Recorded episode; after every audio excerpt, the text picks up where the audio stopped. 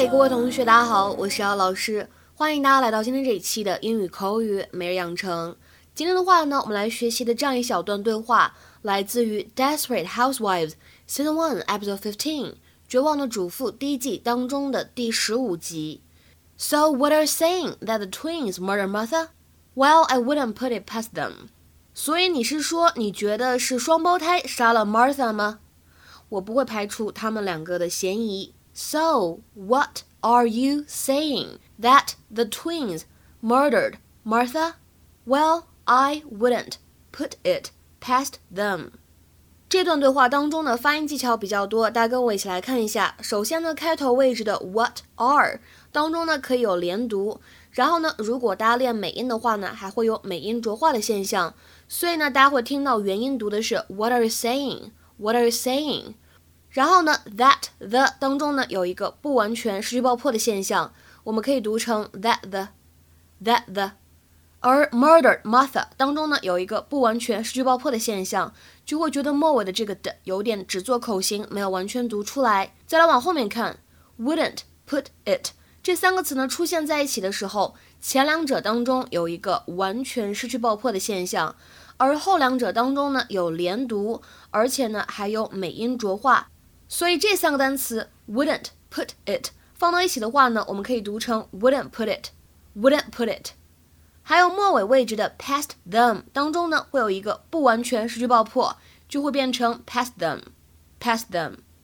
今天节目的话呢，相比之前的节目会稍微有一些难，我们今天呢会重点学习两个表达。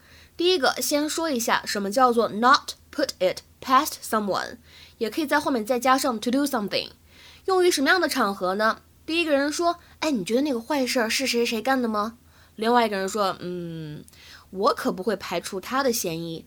就是意思说，我觉得他还是有可能去做这件事情的。It is used for saying that you think someone is capable of doing something bad or dishonest。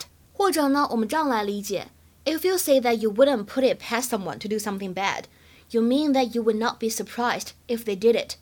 基于你对某个人的了解，如果他要是真做了这件坏事儿，你呢也不感觉到意外。比如说下面呢，我们来看一些例子。第一个呢是一个简短的对话：Do you think Joe stole the money? Do you think Joe stole the money? Honestly, I wouldn't put it past him. He has no conscience. Honestly, I wouldn't put it past him.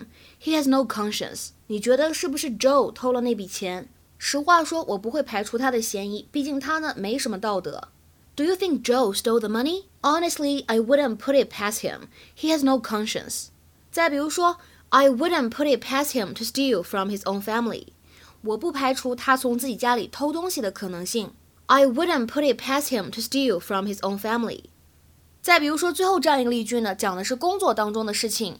He wouldn't put it past Caroline to have stopped work and gone home for the night even though she knew how important it was， 她不排除这个可能性。尽管 Caroline 心中清楚这项工作有多么的重要，但是她那天晚上呢没有继续工作，而是直接回家了。He wouldn't put it past Caroline to have stopped work and gone home for the night, even though she knew how important it was.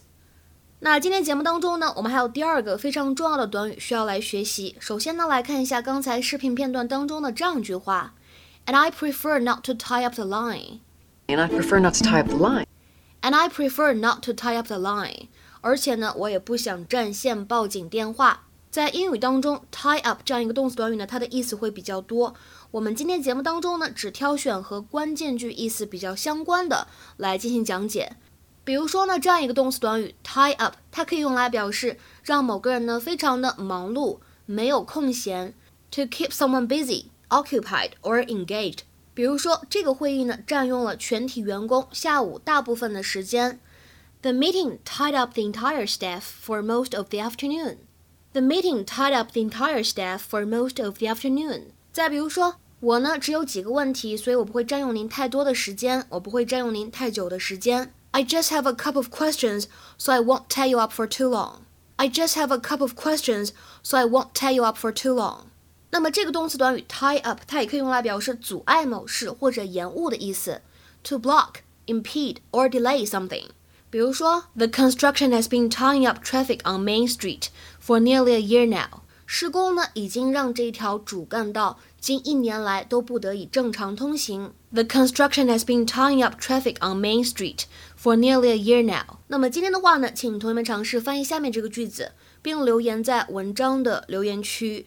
They've tied our application up in court, so we haven't made any real progress lately.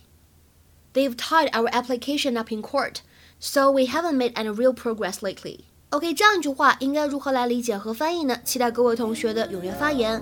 我们今天节目呢就先讲到这里了，拜拜。